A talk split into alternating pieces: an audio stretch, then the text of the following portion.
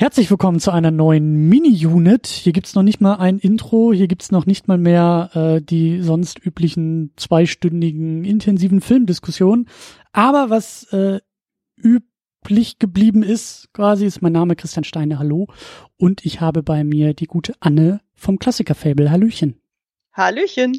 Wir sind ja mitten in der, also eigentlich ist ja jetzt schon die Oscars-Unit, ne? Also der Monat ja. vor der Oscar-Verleihung. Ähm, den wir hier zur, zur Oscars Unit ausrufen. Und im Zuge dessen dachte ich mir, weil es eh, also Eskalation ist ja hier im Hause Second Unit gerne mal angesagt und gerne mal das Motto.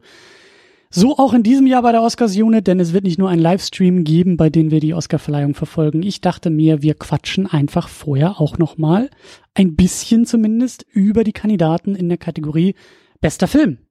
Und wir beide machen da den Anfang. Wir quatschen spoilerfrei, aber mit ganz vielen Meinungen und ganz vielen Eindrücken jetzt über The Favorite. Ähm, du hast den Film auch schon vor längerer Zeit gesehen, oder? Genau, ich hatte den im Rahmen von irgendeinem Festival, ich weiß gar nicht mehr, wo das war. Da wurde ich ja auch irgendwie gezielt gefragt und so, es war auch irgendwie Ende November. Und dann ging es irgendwie darum, so, also unsere Berliner Film-Twitter-Blase hat sich dann irgendwie versammelt und meinte so, hey Mensch, der Film läuft, willst du mitkommen? Da dachte ich so, yo, mach ich. Mhm. Weil Kostümfilm geht ja bei mir eigentlich immer. Und das war auch echt ein lustiger Abend. Wir waren da hier in dem Kino in der Kulturbrauerei in Berlin und der Saal war komplett ausverkauft und die Stimmung war richtig, richtig gut. Und da haben wir halt eben zusammen den Film gesehen. Ich meine, das war irgendwie im November letzten Jahres gewesen. Ja, ich habe den auch, äh, ich glaube, ein bisschen früher gesehen noch. Das war die Presseverführung, die war komischerweise halt auch schon irgendwie im November, glaube ich. Da war noch gar nichts mit Oscars irgendwie äh, akut. Aber ja, jetzt sind wir in der Vorbereitung. Jetzt sind wir auf dem Weg äh, zu den Oscars und ähm, wollten da mal eben etwas ausführlicher, nein, nicht unbedingt ausführlich, aber etwas, etwas detaillierter vielleicht auch über The Favorite sprechen, als wir es nachher dann im Stream während der Oscars vielleicht schaffen. Und äh, ganz kurz ein paar Infos, ein paar Fakten zu dem Film. Regie führte Yorgos Lantimos, der vorher auch so Sachen gemacht hat wie Dogtooth und The Killing of a Sacred Deer und The Lobster. Und geschrieben hat er ihn selber nicht, was glaube ich auch ungewöhnlich ist. Geschrieben haben ihn nämlich Deborah Davis und Tony McNamara. Und eigentlich so das Ding bei diesem Film, was auf jedem Plakat steht und was auch jetzt hier bei den Oscars äh, durchaus auch für Furore gesorgt hat, ist natürlich die Besetzung. Wir haben Olivia Coleman, wir haben Emma Stone, wir haben Rachel Weisz und wir sind im, da kannst du mir vielleicht nochmal nachhelfen, sind wir äh, äh, 18. Jahrhundert? Genau, also wir sind ja 1700, schieß mich tot, also zur Zeit von Queen Anne, also um die geht's ja primär. Genau, es geht um die äh, Königin, um die englische Königin, die halt eben, ja, ähm, also um diese Königin herum geht es auch eben noch um die beiden Figuren, gespielt von Emma Stone und Rachel Weisz, die halt eben The Favorite von der Königin sein wollen, nämlich ihre, wie sagt man, ihre Lieblingsdame am Hof und ich glaube, der deutsche Titel ist auch wieder so wunderbar, der da irgendwas mit Intrigen und Irrsinn oder sowas noch hinzufügt. Ja, genau. Ich könnte wieder. Immer diese Untertitel im Deutschen ist es so abgefahren. Also es ist ja irgendwie so eine ganz komische rechtliche Geschichte, was wie, wo funktioniert und was nicht, aber Ganz ehrlich, ja. ich glaube, das ist echt, also der Titel klingt nach das doofe deutsche Publikum, das mit diesem englischen Begriff nicht genug anfangen kann, braucht noch eine Beschreibung zum Inhalt des Filmes. Und ich denke mir, einen Scheißdreck brauchen wir. Wir brauchen das Poster. Wir brauchen diese drei Haupt- oder Haupt- und Nebendarstellerinnen. Ähm, der Cast ist eigentlich so das beste Marketingargument. Ähm, und der größte Grund auch, um diesen, oder einer der vielen Gründe, um diesen Film auch zu sehen. Ähm, aber wir brauchen eigentlich keinen komischen deutschen Untertitel. Aber das ist soweit die Ausgangslage. Wir haben ihn schon geguckt. Ähm, was ist denn so deine, deine Meinung zu dem Film? Wie bist du denn äh, da Ende November im Kino gesessen? Wie hat sich das für dich angefühlt? Was war so dein Eindruck? Also man muss vorweg dazu sagen, das war jetzt mein erster Film von Lantimos. Ich wusste ja so grob um ihn so, also ich hatte ja damals auch das Marketing gesehen zu Dogtooth und das hat mich persönlich ziemlich abgeschreckt, wo ich dachte so, oh Gott, was ist das denn für ein weirdes Zeug mit dieser komischen Familie äh, und mit den abgeschotteten Kindern. Und ich dachte mir so, naja, Kostümfilm funktioniert bei mir eigentlich immer sehr gut. Ich Man muss dazu sagen, ne, Twitter, ja. Kostümfrau, der Name ist Programm. Ja, im wahrsten Sinne des Wortes. Und da dachte ich mir so, ja, Mensch, äh, und gerade so die Barockzeit, so das, ich hatte das im Studium auch gehabt, da habe ich mich eine Zeit lang auch sehr viel mit der Epoche auch beschäftigt und fand das großartig, weil das ist ja quasi der Vorläufer zu Rokoko. Und da dachte ich so, okay, jetzt kann ich erst recht mit meiner Expertise da reingehen und gucken, so, na, wie de detailgetreu ist das alles gemacht worden. Und bin dann in diesen Film dann unvoreingenommen reingegangen und war dann eigentlich doch ziemlich angetan. Also ich mochte den Humor unglaublich gerne. Ich mochte die Schauspieler, auch Schauspieler, die mich eigentlich aus anderen Rollen so kannte, wie hier Niklas Holt und Mark Gettis, die ich ja eigentlich aus anderen Produktionen ja kenne und wie die da in diesen völlig grotesken Filmen da agieren. Also gerade die Männer, wie die völlig abgedreht sind und die Frauen, wie die miteinander interagieren. Also es ist sowieso schon mal schwierig bei Filmen da wirklich gute Frauenrollen zu haben und dann mhm. auch noch mehrere gute Frauenrollen zu haben, die miteinander interagieren. Ja. Ich will jetzt nicht mit Bechteltest kommen, aber es wird dann ziemlich deutlich, ja, hier sind auf jeden Fall die Frauen deutlich mehr im Fokus und das mochte ich schon sehr. Und einfach so auch von vom Production Value hatte ich das Gefühl gehabt, so da wurde so richtig viel investiert. Also sei es eben Kostüme, sei es Szenenbild, sei es Maske, da wurde schon viel investiert und auch eben mit diesen Spielereien mit der Kamera, also gerade mit diesen Fischaugen ja. Optik, das ist schon sehr, sehr faszinierend. Ich fand ihn auf jeden Fall sehr, sehr stark, aber ich würde jetzt auch nicht sagen, das ist so mein Lieblingskostümfilm gewesen jetzt. Also der ist auf jeden Fall schon relativ hoch bei mir dabei, aber ob er dann am Ende des Jahres dann immer noch in meiner Top 10 bleiben wird, muss ich mal abwarten. Aber bisher ist er schon ein sehr, sehr guter Anwärter. Hm. Ja, ich ähm, trage seit meiner Sichtung im November ein sehr gemischtes Gefühl mit mir rum. Ähm, ich habe äh, sehr großes Lob natürlich auch mitgekriegt zu dem Film. Der führt jetzt auch mit Roma zusammen die Nominierungslisten bei den Oscars an, also zehn Nominierungen für Favorite. Und wie du auch gesagt hast, der ist wirklich toll besetzt. Die drei Frauen sind wirklich ähm, also wirklich fantastisch in dem Film. Kostüme, Ausstattung ist ja mittlerweile auch so ein, so ein, so ein, so ein Thema für mich äh, geworden, ähm, was, was Kostüme und Kostümfilme angeht. Ähm, Lantimos habe ich auch nicht so sehr auf dem Schirm. Das ist jetzt der zweite, den ich von ihm gesehen habe. Der erste war tatsächlich Dogtooth, den ich aber auch, glaube ich, etwas unvorbereitet gesehen habe und mit dem bin ich so gut wie gar nicht klargekommen äh, mit dem Film. Und für mich ist The Favorite immer noch ein Rätsel, weil einerseits ist der schon auch merkwürdig und weird, aber vielleicht auch nicht weird genug. Ich habe das Gefühl, dass der relativ brav ist, also der hat viele tolle Ideen und Ansätze, also wie, wie, wie der mit Politik umgeht, wie der auch mit Sexismus umgeht, wie der eben mit äh, den, den, den Frauen umgeht, Macht um die Königin herum. Also da sind eigentlich ganz viele tolle Sachen. Aber ich habe nach der ersten Sichtung nicht das Gefühl, dass da irgendwie was Rundes für mich draus wird oder geworden ist. Ähm, und irgendwie habe ich so meine Probleme mit dem Film. Vielleicht ist der auch einfach nicht für mich gemacht. Ich habe sowieso das Gefühl, dass Lantimos, also ich kenne noch zu wenig, aber ich habe das Gefühl, dass der sowieso nicht äh, für mich Filme produziert. Und ähm, deshalb stehe ich so ein bisschen am, am Seitenrand was jetzt diesen Film angeht. Und ja, ähm, sehe viele tolle Sachen, aber bin bei dem Hype eher unbeteiligt. So, was den Film angeht. Ähm, mal gucken, ob sich das noch ändert. Ähm, es ist noch eine ausführliche Second Unit dazu geplant. Ähm, zusammen mit der Filmguckerin, die lustigerweise auch gerade in LA sitzt.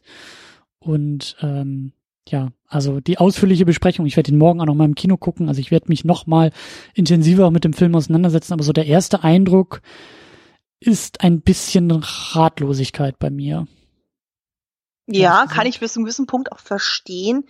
Bei mir ist natürlich das so, ich habe ja durchaus mehrere Kostümfilme auch gesehen, auch was so dieses Setting betrifft und hatte sofort dann auch so Sachen im Kopf dann so Richtung Gefährliche Liebschaften mit John Malkovich, ähm, Der Kontrakt des Zeichners ist ein Film aus den 80ern, der auch in der Barockzeit spielt, wo es auch sehr um diese sehr grotesken Szenerien auch geht, also wie die Figuren dann teilweise miteinander angehen, wie sie gegenseitig interieren. Und ich glaube auch so Barry Lyndon soll ja auch sehr in diese Richtung reinspielen. Den muss den, ich auch noch gucken. Den werde ich auch noch nachholen, den werden wir auch äh, hier noch vor den Oscars äh, in der Second Unit besprechen. Aus dem Grund halt, weil The Favorite natürlich auch der Favorite bei den Oscars ist und ich da auch noch ein bisschen was nachholen will. Ich habe eine Frage an dich, die mir auch so ein Ja. bisschen ähm, im, im Kopf rumschwirrt, die ich auch mitnehmen werde in die zweite Sichtung. Hast du das Gefühl, dass sich der Film, also ich muss sie glaube ich auch so spitz formulieren. Hast du das Gefühl, dass sich der Film über Kostümfilme und über die Zeit auch lustig macht? Hm, hatte ich jetzt persönlich nicht so den Eindruck. Also ich hatte nicht das Gefühl, dass das Genre direkt so angegriffen wurde. Ich hatte eher das Gefühl, dass sich über die Männer vor allem lustig gemacht wurde. Mhm. Das war so mein persönlicher Eindruck. Ich hatte immer das Gefühl gehabt, so dass dann, ähm, das wurde ja auch dann so, also jetzt nur ganz, ganz kurz auf das Thema Kostümbild einzugehen, das wurde ja auch so schön so abgesetzt. Du hast ja dann eben die ganzen Frauen, die alle so in Schwarz-Weiß wie so Schachfiguren gestaltet wurden. Und die Männer hast du alle, je nachdem, welche politische Position die dann hatten, wurden die dann in Rot oder Blau dann auch gehalten. Und ich hatte immer das Gefühl gehabt, so dass dann eher die Männer so ins Groteske gezogen wurden und die Frauen eigentlich nicht so. Hm. Weißt du, was ich meine? Mhm. Mhm. Also auch und ähm, anhand der Kostüme und der Ausstattung Genau. der Männer. Okay. Okay. Weil es gibt ja zum Beispiel diese Szene, dann gibt's ja der eine, der sich ja dann für die Figur von Emma Stone ja so unglaublich interessiert und sich dann so mehr, dermaßen aufbrezelt wie so ein V, so von wie so, oh Mensch, gefällt dir das und so. Und die interessiert das ein Scheißdreck, so, das so, ja, hier, pff, mach du einfach mal. Und die Frauen hatte ich immer das Gefühl, die wirken dann doch um einiges seriöser, selbst wenn die mal ein bisschen abgedrehter sind.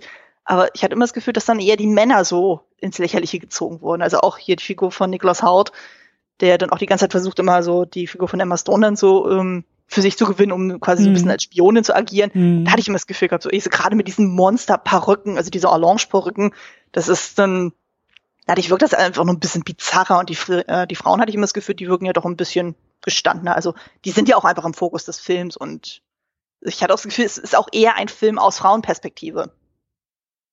Ja, ja, klar. Ich meine, es geht sehr stark um, um, um diese drei Frauen und eben auch um, um die Königin Anne. Und da war ich mir zum Beispiel auch nicht so sicher, ob sich der Film auch über die Monarchie so sehr lustig macht. Also das ist,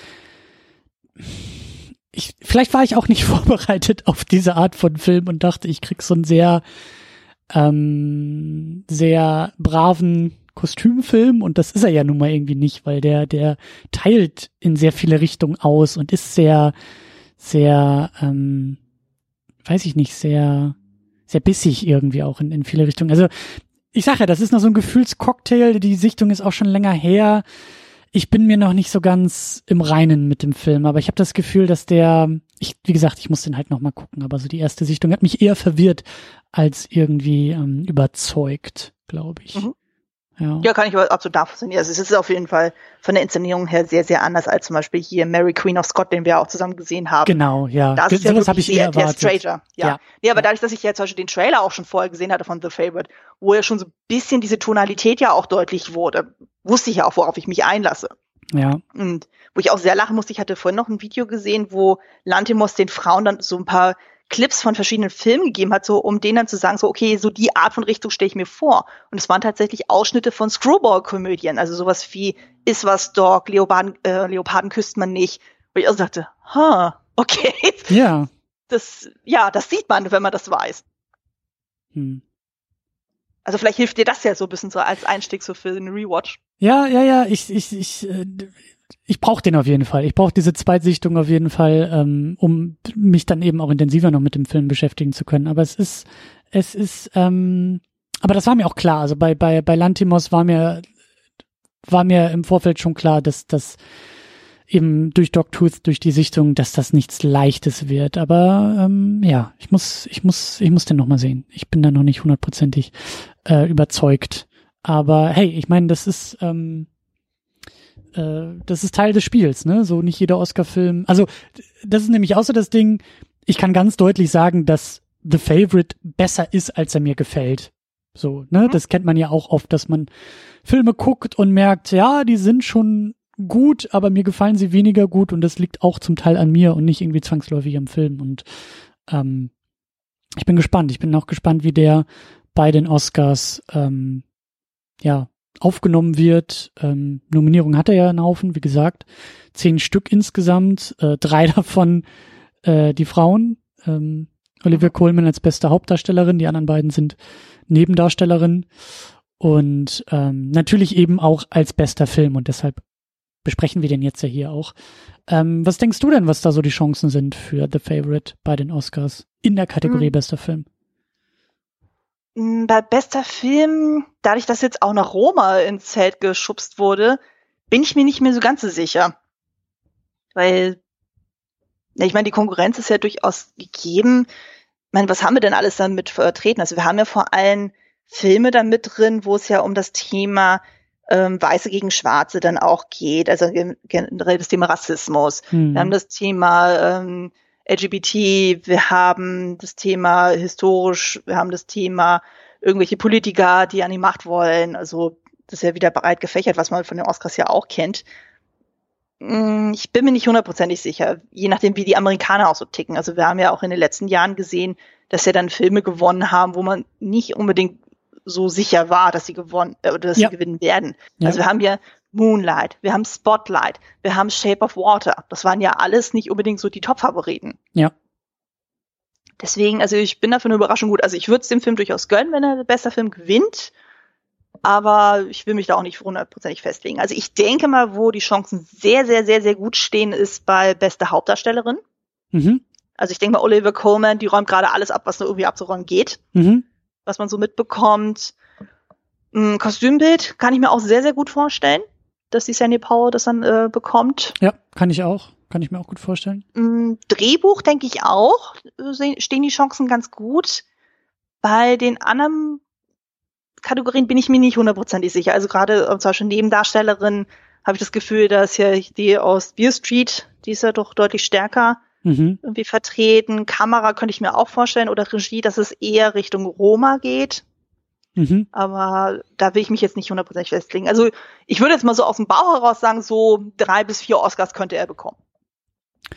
Äh, denke ich auch, denke ich auch. Und also ich glaube, wir sind uns auch einig, was die Kategorie bester Film angeht. Ich glaube, zwischen Roma und The Favorite wird sich das Ganze, äh, also das, das sind so meine Favoriten. Und mhm. äh, da bin ich auch noch nicht in der Lage, irgendwie äh, mich festzulegen. Das muss vielleicht auch ein Münzwurf machen. Ich persönlich finde vielleicht Roma einen Tick besser, aber ich habe den The Favorite jetzt auch ähm, nicht noch ein zweites Mal geguckt. Vielleicht komme ich da auch aus dem Kino morgen und äh, bin äh, ganz verzaubert und äh, ganz erleuchtet quasi. Ja, ganz erleuchtet, genau, hab den Film endlich verstanden. Aber ähm, ja, also ähm, ich glaube schon, dass der, dass der auch ein paar Sachen abräumen wird. Und ähm, ich find's auch gut. Also die Oscars ähm, sind ja sowieso immer ein, ein, ein Thema für sich, wie du gesagt hast. Da schwingen ja auch immer noch andere Aspekte bei diesen Filmen mit. Das geht selten nur um den Film selbst. Es geht eigentlich immer auch schon im Vorfeld bei den Nominierungen ähm, ja auch um ein Narrativ um den Film herum. Mhm.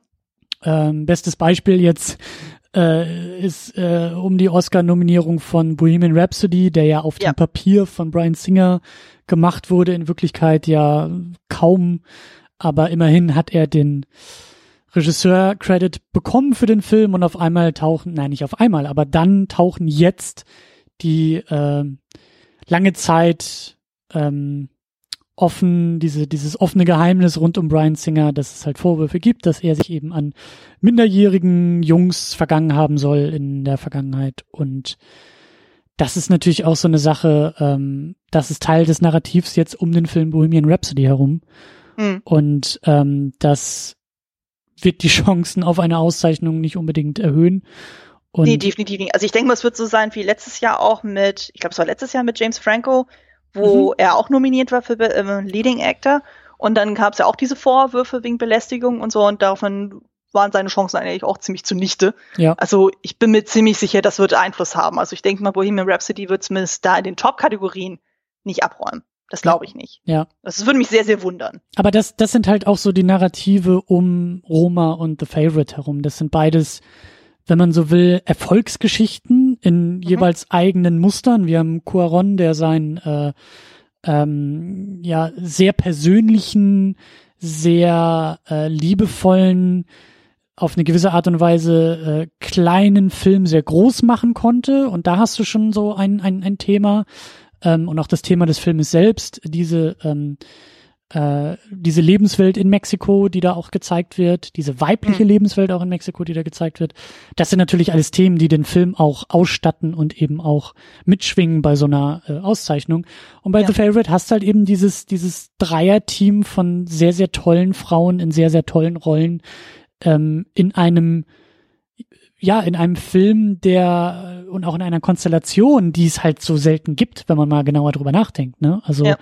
das ähm, das, ja, wie gesagt, also dieses Poster, allein diese drei Frauen sind auf dem Poster und diese drei Frauen sind der Film. Natürlich sind da auch ein paar Männer drumherum, aber die sind alle auch gar nicht so wichtig wie eben dieses, ähm, dieses, äh, diese Konstruktion um diese drei Frauen herum. Und ähm, das kann halt auch Teil dieser Erfolgsgeschichte des Filmes werden. Deswegen ähm, weiß ich auch nicht genau, wer da nachher erfolgreich rausgeht, aber ich glaube schon, dass und das jetzt kommt wieder der beste Wortwitz, dass The Favorite durchaus ein Favorit für die Oscars ist.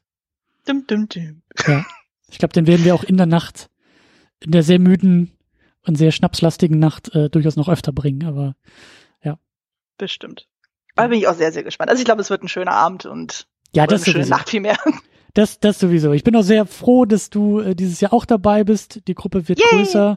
Wir sind dann hier zu fünft insgesamt und werden natürlich ein Livestream, ja, live direkt zu der Oscarverleihung machen. Die Idee ist jetzt ja auch äh, schon im dritten Jahr, dass wir das so machen. Ähm, ihr da draußen könnt euch wunderbar die Sachen auf äh, Pro7 hier zu Lande in Deutschland zumindest anschauen, also die Oscarverleihung und wir machen da ein äh, ja, Live-Kommentar zu und Kommentar drüber und diskutieren eben auch äh, sehr wahrscheinlich auch eben die Filme, also zumindest die besten Filme, aber eben auch äh, ganz, ganz viel drumherum.